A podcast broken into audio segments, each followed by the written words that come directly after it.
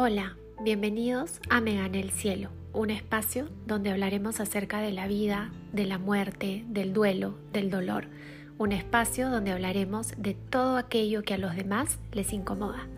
Gracias por estar acá. Empecemos.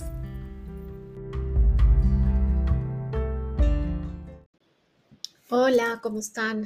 Bienvenidos a un episodio más de Me Gane el Cielo. Eh, bueno, bienvenidos al 2024 también. Este, hoy quiero hablarles acerca de qué no decirle a una persona en duelo, porque me parece un tema importante, lo estuve poniendo en, mi Instagram, algunas frases de qué no decir y, la verdad que tuve un montón de interacción, tuve un montón de mensajes de personas que, que me escribían diciéndome, pucha, yo lo dije, este, ya no lo voy a volver a decir, o personas que, también me decían, a mí me lo dijeron, es súper doloroso, otras personas que decían, ay, a mí me gustó que me lo digan, hay de todo en realidad. Pero creo que llegué a la conclusión y, y creo que siempre he tenido esta conclusión, ¿no? De que nada nos prepara para, para la muerte, nada nos prepara para acompañar a alguien en duelo, no es algo que no se habla, es algo que no nos hablan. Entonces, no nos educamos en este sentido y, tampoco es que busquemos educarnos, o sea, que buscamos, que busquemos leer, que busquemos, eh, no sé, inscribirnos en, algún taller o algo cuando, cuando no hemos, este, digamos que si no estamos pasando por una situación así, ¿no? Generalmente cuando ya estamos en la situación, ya sea que se nos murió alguien a nosotros o se murió alguien muy querido de alguien que nosotros queremos mucho, es ahí cuando recién empezamos a, pensar en la muerte y a pensar en cómo acompaño, qué digo, eh, qué no digo, ¿no? Entonces espero que este episodio te ayude, sobre todo a ti que estás acompañando eh, a alguien en duelo o que te va a tocar de repente acompañar a alguien en duelo, em, para saber qué, qué decir y qué no, ¿no? Qué frases hacen daño, qué frases realmente no ayudan. Y luego haré otro episodio en donde diré, o sea, hablaré lo otro, ¿no? Lo que, que sí ayuda, ¿no? Cómo podemos acompañar. Pero bueno, lo primero que, diría es esta frase que ya es como cliché y que yo creo que sale por default, que es tienes que ser fuerte, ¿no? Em, en realidad no, no tenemos que ser fuertes, ¿no? Es el momento en el cual uno no tiene que ser fuerte, ¿no? Y decirlo hace como, hace sentir a la persona de que, o sea, uno piensa, mejor dicho, uno piensa que por ser fuerte es que te pasó esto, ¿no? Entonces, porque tú eres capaz de soportarlo, ¿no? Em, entonces, uno en ese momento lo último que quiere es ser fuerte, ¿no? Y que venga alguien a decirte tienes que ser fuerte, ¿fuerte para qué? O sea, para afrontar lo que, lo que tengo que afrontar, para vivir sin esa persona, para, para pasar eh, el duelo, el dolor, el sufrimiento. No, yo creo que uno no tiene que ser fuerte, uno al final tiene que sentir. El duelo no se vive desde la mente, el duelo se vive desde el corazón y, vivir desde el corazón es mostrarte vulnerable, es abrir, es dejar que todo finalmente o sea, dejar sentir todo, ¿no? Dejar que te duela, ¿no? Este, no digan, por favor, tienes que ser fuerte. Otra frase que a mí me la decían mucho y sobre todo uno la dice cuando es un niño al que muere, este, que es, tienes, ahora tienes un angelito en el cielo, ¿no? Yo odiaba que me digan eso, de verdad, era algo que Ah, o sea, me lo decían y simplemente me provocaba ahorcar a la persona que me lo estaba diciendo. Obviamente no decía nada, me quedaba callada, la miraba, no le respondía, pero me lo dijeron mucho. Em, no ayuda porque tú no quieres un angelito. Lo que tú quieres es a tu hijo y, y tampoco es que tu hijo, tu hija o tu papá, tu mamá, tu esposo, tu esposa, quien, quien haya fallecido, no le crecieron alitas de la nada y se fue volando al cielo y no se convirtió en un angelito. O sea, sigue siendo esa persona, sigue siendo ese hijo, sigue siendo esa hija, sigue siendo esa mamá, ese papá, ese familiar. O sea, no le crecieron alas. Y hay una parte, hay una película que a mí me gustó mucho, que es muy, muy vieja. No sé la verdad dónde la pueden encontrar, pero es The Rabbit Hole con Nicole Kidman.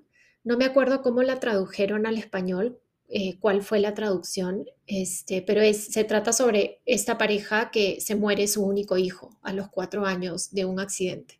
Entonces un poco te enfocan la, la vida después de la muerte del hijo, ¿no? Ellos como pareja, lo que sucede en el matrimonio, en la familia, en fin. A mí, la verdad, yo la vi a los, al, bien poquito, creo que habían pasado semanas eh, de la muerte de Gabriel, la vi en el cine y me fascinó, o sea, me pareció tan real esa película, sumamente real. Y hay una parte donde él em, quiere ir a grupos de ayuda y ella no, pero ella al final accede y lo acompaña. Entonces están en este, en este grupo de ayuda, en este círculo, y uno de, uno, uno de los participantes, un papá, empieza a hablar y dice, eh, bueno, este, ay, no me acuerdo las palabras exactas, obvio, pero era algo como que, yo entiendo, estoy en paz porque Dios este, eh, necesitaba otro angelito en el cielo y por eso se llevó a mi hija, dijo algo así, ¿no? Y Nicole Kidman Em, molesta, agarra y le responde, le dice no, o sea, como que no está de acuerdo con eso y dice, si Dios es todopoderoso y Dios todo lo puede, ¿por qué simplemente no creó un ángel de la nada? ¿Por qué se tuvo que llevar a tu hija y convertirla en ángel? O sea, si él supuestamente puede todo, ¿no? Y, es, o sea, omnipresente, omnipotente y etcétera. O sea, ¿por qué no simplemente creó un ángel de la nada? O sea, ¿por qué?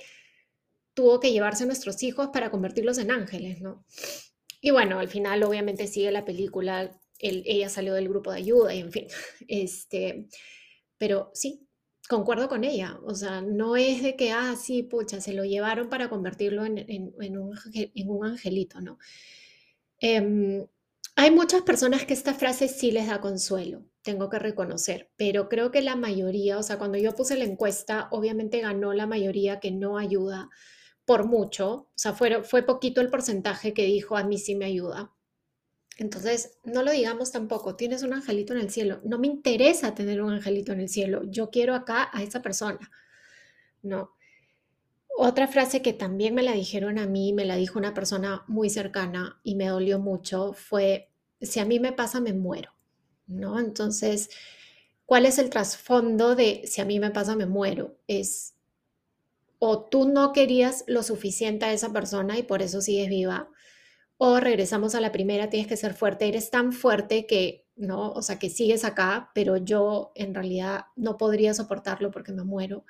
Entonces, muchas personas me respondieron a esta frase diciéndome lo, primero que dije, ¿no? El hecho de que, o sea, ¿qué, ¿qué, me estás diciendo? Que yo no quería lo suficiente a esa persona, por eso sigo viva. O sea, porque no es, o sea, mi sufrimiento no es lo suficientemente eh, intenso como para, para morirme, o sea, y sigo viva porque no estoy sufriendo lo suficiente, porque no me duele lo suficiente, por eso sigo viva, ¿no? Entonces, cuidado, o sea, cuidado con las frases que decimos que tienen un doble sentido, que tienen un trasfondo, que tienen un mensaje que no se dice, pero que la persona lo recibe, y en este caso es ese.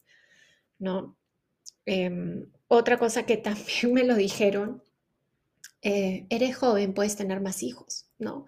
O este, si se muere el esposo, la esposa, es como te puedes volver a enamorar, te puedes volver a casar, ¿no? Como si las personas fueran reemplazables. Em, sí, cuando murió Gabriel yo tenía 33 años, si no me equivoco, 33, 34. Obviamente, si hubiese querido, podía tener uno, dos, tres, diez hijos más, pero ninguno iba a reemplazar a Gabriel. O sea, ni siquiera los hijos que ya tenía, que eran Cristóbal y Leia, que acababa de nacer. O sea, nadie jamás en la vida va a llenar el espacio que dejó Gabriel. O sea, ese vacío que Gabriel dejó, ese huequito en mi corazón, en mi alma que dejó Gabriel, nada ni nadie lo va a llenar. Simplemente aprender a vivir con ese vacío. ¿no? Entonces, no sirve de nada que, que, uno diga, estás joven, puedes tener más hijos porque nadie va a reemplazar a ese hijo o a esa persona que se fue. No.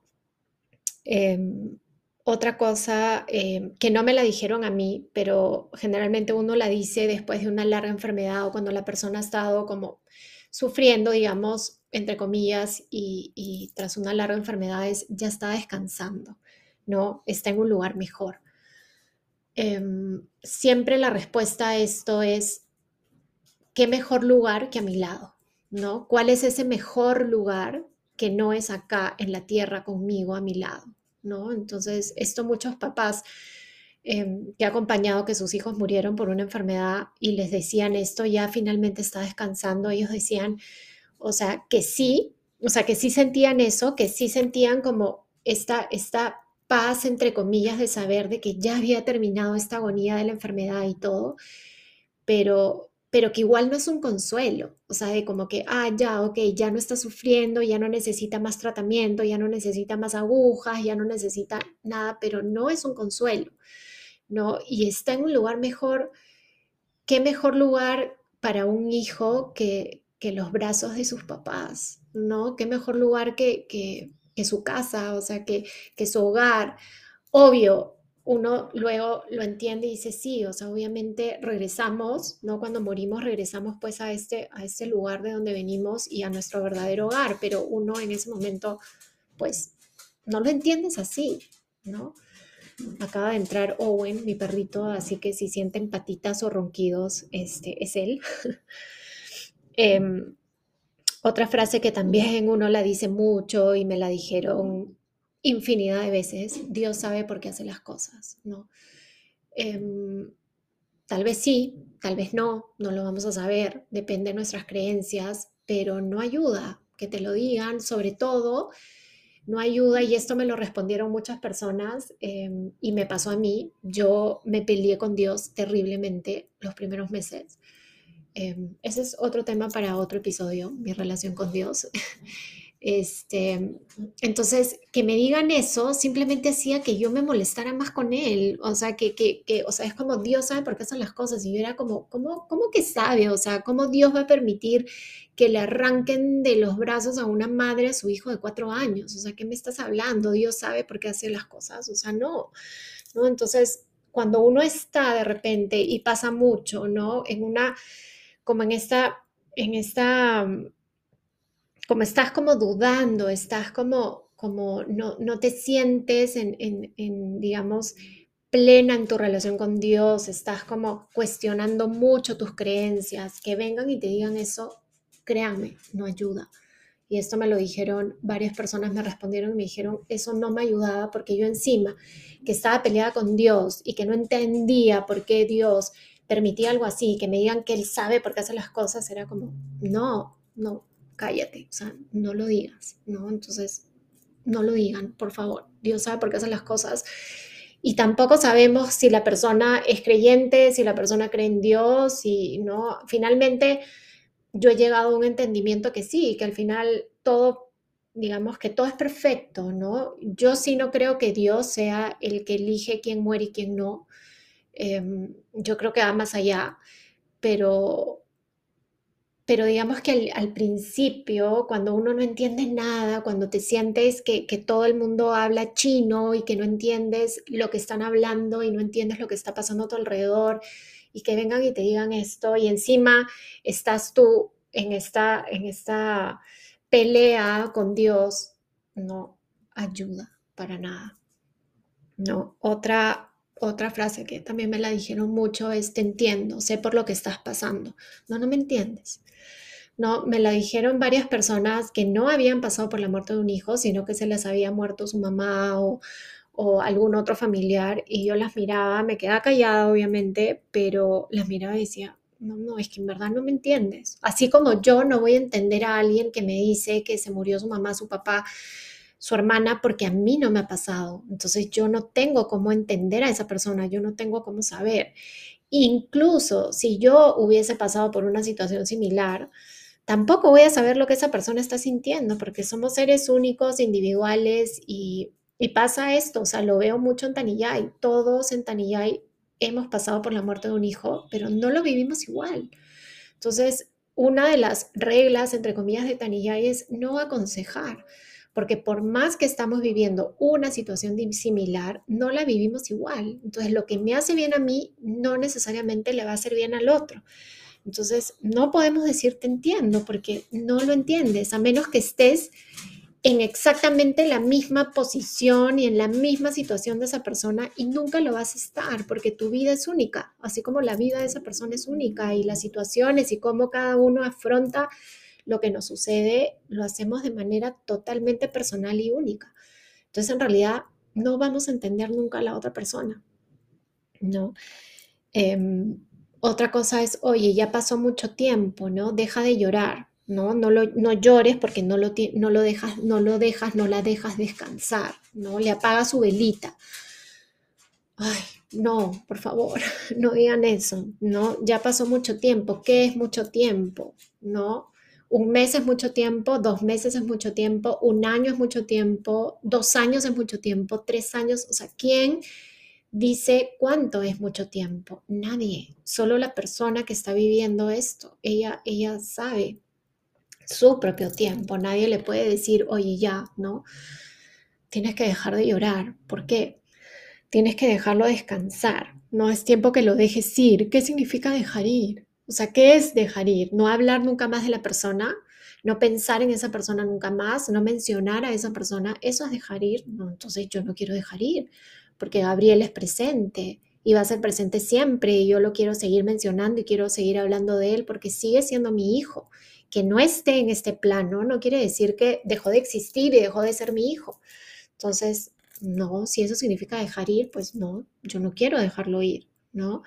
No lo dejas descansar. Alguna vez me lo dijeron y, yo dije, pero es que Gabriel no está descansando, o sea, no es que Gabriel se durmió eternamente y se va a despertar en el juicio final, ¿no? Como dicen. Este, no, él sigue viviendo, él está en otro plano, él sigue creciendo, él sigue haciendo cosas. Ojo, eso es lo que yo creo. Si puedo estar equivocada, lo sabré el día que me muera. Eh, pero en realidad nadie sabe, porque nadie ha regresado de la muerte a contarnos qué pasa, ¿no? Entonces sí, tenemos alguna idea, tenemos nuestras creencias y cada uno finalmente cree lo que le hace bien. Entonces, dejemos a las personas creer lo que quieran creer. ¿no? No metamos nuestra cuchara y, oye, no, tú no puedes creer eso porque eso no es verdad. Ya, ¿y tú cómo sabes que no es verdad? ¿No? Entonces, dejemos a la persona que llore, dejemos a la persona que sienta, dejemos a la persona que hable de esa persona, ¿no? Em, a veces cuando uno no les ha pasado o de repente ustedes han estado en el lugar en el que, en el que están llorando o también han estado en el lugar en que le dices a la persona, ya deja de llorar, ¿no? O no le mencionas a la persona que murió porque no quieres que llore, pero no lo haces porque estás pensando en esa persona y porque te da tristeza ver a esa persona triste y te da tristeza ver que se pone a llorar, sino porque el dolor incomoda, las lágrimas incomodan. Entonces, uno no quiere estar en presencia de la tristeza, uno no quiere estar en presencia del dolor, uno no quiere estar en presencia de las lágrimas. ¿Por qué? Porque yo no sé qué hacer, yo no sé qué hacer con una persona que está llorando. ¿Qué hago? ¿La abrazo? ¿No la abrazo? ¿La consuelo? No lo, o sea, no consuelo, le digo algo, le doy una palmadita en la espalda. Este, ¿Qué hago? Entonces, lo mejor es no, no llores, ¿no? No llores. ¿Por qué? Porque tu dolor me incomoda, porque tus lágrimas me incomodan, porque tu dolor o tus lágrimas, tu duelo me hace recordar a mí los duelos y las lágrimas que yo no he trabajado, que yo no he sanado, ¿no? Pero no somos conscientes de eso. Entonces, si alguna vez ustedes lo dijeron, el hecho de, oye, no llores, o se incomodaron frente a una expresión de dolor de una persona, de tristeza de una persona, pregúntense por qué, por qué me incomoda, ¿no? ¿Por qué no puedo estar en presencia de la tristeza? ¿Qué, qué me está diciendo la tristeza de esa persona a mí? ¿Qué me está queriendo mostrar que yo no quiero ver? ¿No? Nunca tampoco empecemos ninguna frase con tienes que, tienes que, no, no tienes que nada.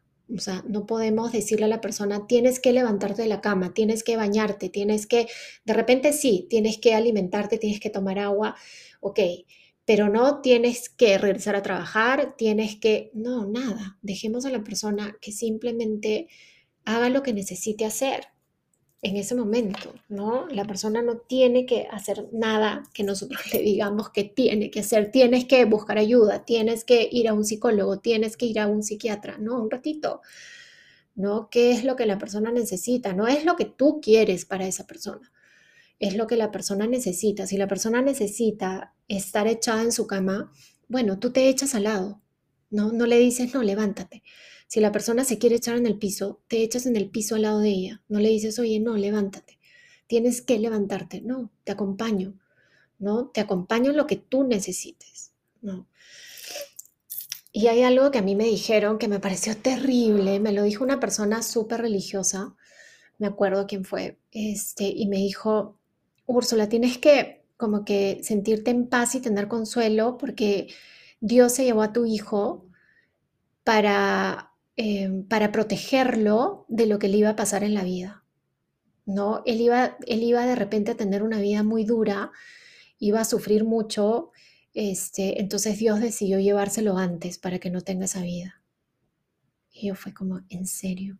O sea, me acuerdo que la miré y me fui del lugar donde estábamos y simplemente no podía creer que me acababan de decir eso. O sea, yo sé, ojo, y acá sí quiero aclarar, todo lo que las personas te dicen, todo lo que decimos, lo hacemos con la mejor intención. Pensamos de que estamos haciendo lo mejor, ¿no? Y que, ah, ok, esta frase va a ayudar a esta persona, le va a dar consuelo, le va a dar paz. Yo sé que es con la mejor intención, pero en serio, o sea, detengámonos un ratito y pensemos, o sea, lo que estoy diciendo tiene sentido, lo que estoy diciendo va a sumar realmente, ¿no? Entonces, no, pensemos, ¿no? Pensemos antes de hablar. Em, ¿Cómo le dices eso a una madre?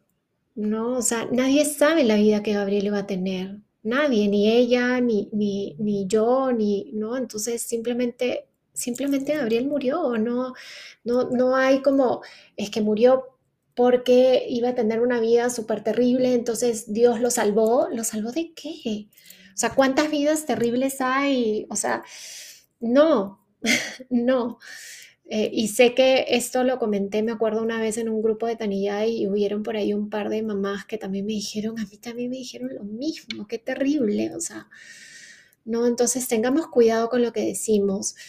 A veces pensamos que tenemos que decir algo, ¿no? Que es como que voy a un velorio o sé que voy a ir a, saludar a, una persona que acaba de, que está en duelo, que se le acaba de morir alguien muy querido y yo ya estoy pensando como en ¿Qué le voy a decir? ¿Qué frase linda le voy a decir que la va a sacar de ese dolor o la va a sacar de ese sufrimiento, le va a ser un consuelo enorme para su alma? O sea, por favor, entendemos, no hay nada de lo que podamos decir que va a aliviar a esa persona en ese momento de dolor. Nada, nada. Y ojo, tampoco es nuestra chamba, chamba si no entienden trabajo, tampoco es nuestra chamba esa o sea, nuestro trabajo es simplemente acompañar, estar ahí, ¿no? Y al final yo creo que el episodio de qué cosas decir creo que va a durar un minuto porque en realidad eh, no hay nada que uno pueda decir. ¿Qué es lo mejor que uno puede hacer?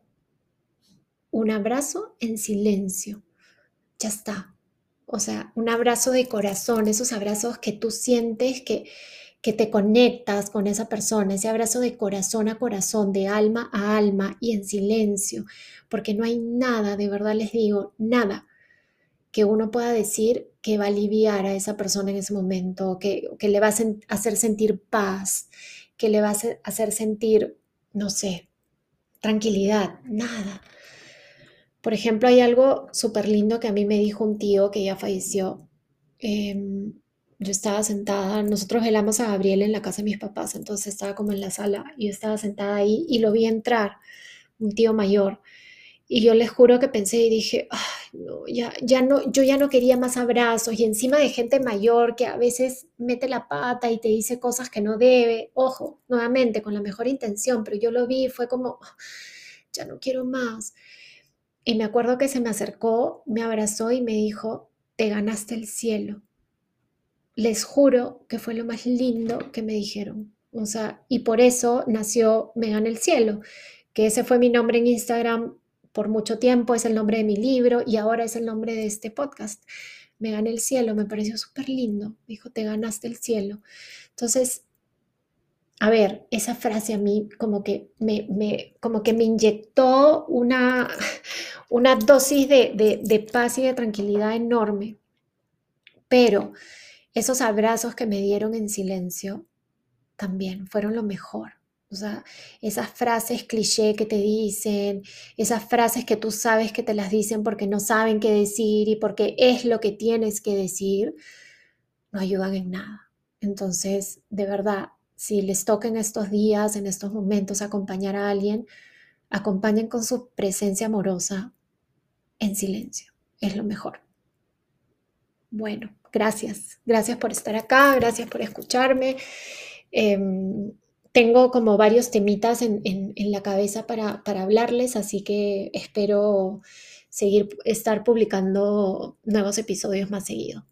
Que tengan un buen inicio de mes, mes ya segundo mes del año, este, que tengan una linda semana y nos vemos en un próximo episodio en Me Gana el Cielo.